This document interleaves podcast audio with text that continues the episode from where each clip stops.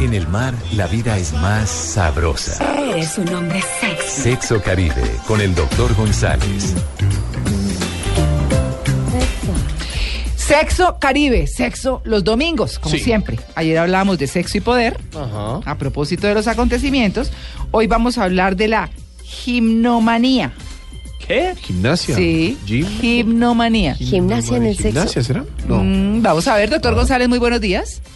Muy buenos días, muy contento de estar con ustedes aquí en una Barranquilla que está llena de brisa. Parece diciembre, oye. Ah. Están soplando unas brisas muy fuertes como si fuera diciembre y frío como si fuera diciembre. Ay, pero rico, fresquito. Frío, eh, pero frío en Barranquilla Sí, viene siendo más o menos cuántos Sí, grados. Señor, Hervidero. parezca mentira, eh, hay que dormir con cobijita y todo porque hace frío y hace una semana y media, dos que está muy frío y mucha brisa, una brisa muy fuerte. Está haciendo un frío Pero terrible, volvamos como al sexo. 32 O sea grados que, centígrados. claro, Claro, está fresco, 32 o grados. sea que gimnomanía con este frío no.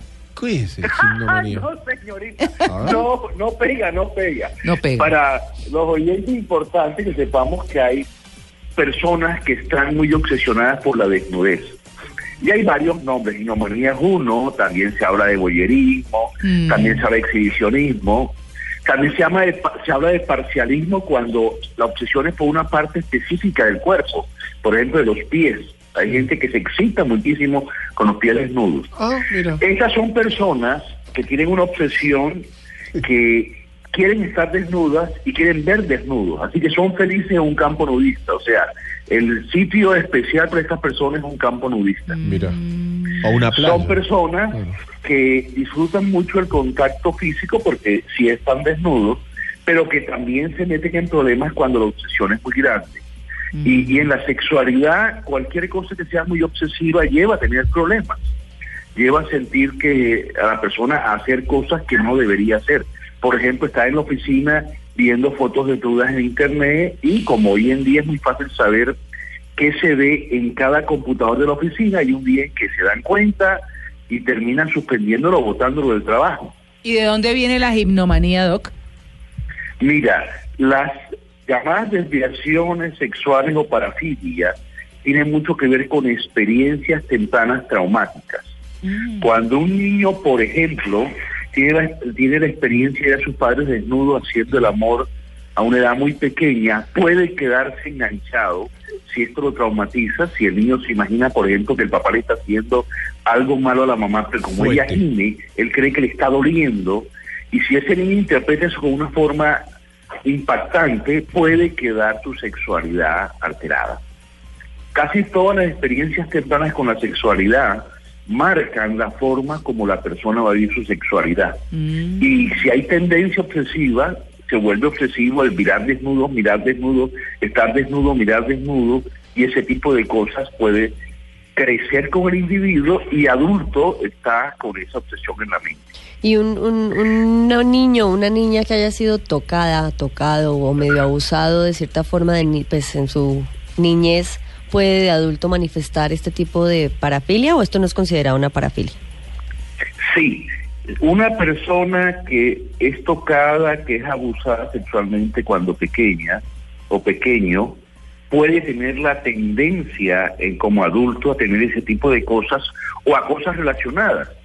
De hecho, quiero contarte que en mi caso personal, yo soy un hombre que a los seis años fue tocado, fue abusado sexualmente, y no es casualidad que trabajo en sexología. Y no es casualidad que mucho de mi investigación tiene que ver con abuso sexual infantil. Claro. Claro. Yo hubiera podido convertirme en un eh, abusador de niños y realmente lo que hice a través de mi, de mi formación como psicólogo en terapia individual fue orientar toda esa experiencia traumática que viví a los seis años, de la cual hablo en uno de mis libros. O sea, no esto no es la primera vez que lo digo, sino en uno de mis libros hablo de eso, Sí. porque además creo que es importante que la gente sepa que se puede salir adelante si uno es abusado. Hay gente que siente que se le acabó la vida y no, a mí la vida no se me acabó. Pero sí influyó en que yo me convirtiera en un sexólogo y que trabajara mucho en este tema, hiciera mucha investigación y, co- y trabajara con muchos pacientes que han sido abusados. Lo que vive uno a los 5 o 6 años tiene un impacto muy importante en la vida sexual.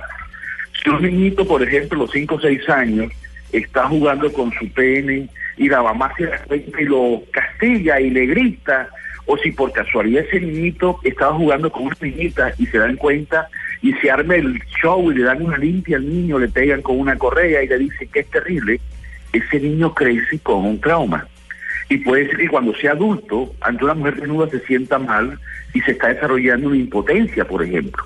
O sea, lo que tú dices es cierto, Catalina. Las experiencias que hay cuando pequeño afectan, impactan en la vida sexual de los adultos. O sea que eh, esas personas a las que les encanta, como usted decía, estar en playas nudistas y demás, ¿tienen algo de eso? Claro, puede ser, por ejemplo, que cuando chiquito andaba todo el tiempo desnudo y la mamá decía o hacía cosas que lo hacían sentir al niño muy especial. Y el niño asoció desnudez con sentirse muy bien. Mm, Por eso es importante tener mucho cuidado que los padres y las madres tengamos una actitud sana ante cualquier experiencia que el niño muestre. La sexualidad de los hijos se va moldeando a través de las cosas que nosotros decimos, a veces accidentalmente. Y ese niño puede aprender a sentirse muy bien desnudo y cuando está adulto, bueno, le encanta ir a playas nudistas para sentirse bien. Claro. Y, sí, doctor, Ahora, todo esto no es malo, yo quisiera aclararlo a los oyentes, todo esto no es malo si está dentro de ciertos límites.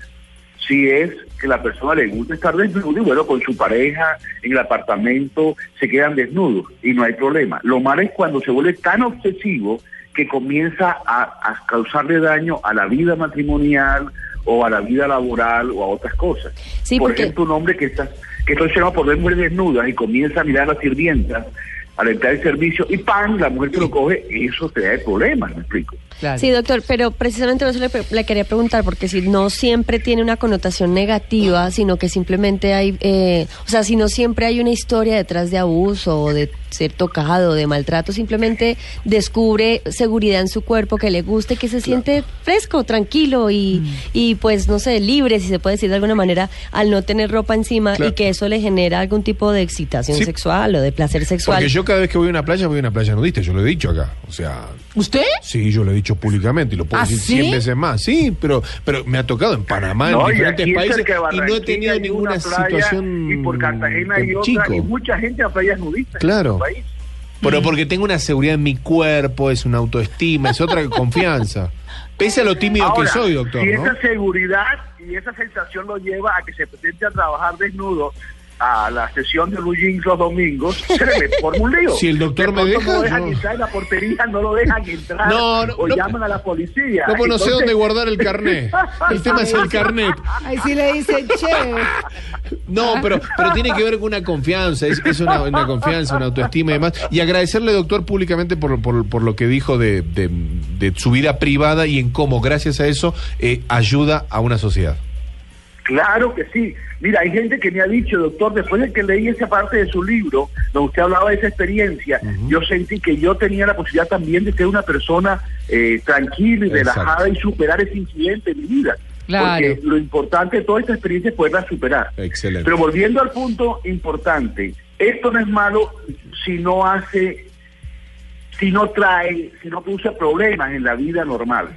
Si la pareja está desnuda en su apartamento y son felices andando desnudos y cocinando desnudos, no hay ningún problema. El- El, el problema es que es eso se tema. lleve a la vida pública y, Apretar traiga problemas. Que no salpique el aceite, María No. Clara, Ay, Dios Ay, mío. Dios mío. Bueno, ahí, doctor, lo despido con nuestro gimnomaníaco argentino. Un placer. Que tenga Hasta el feliz día. domingo. Bueno, señor.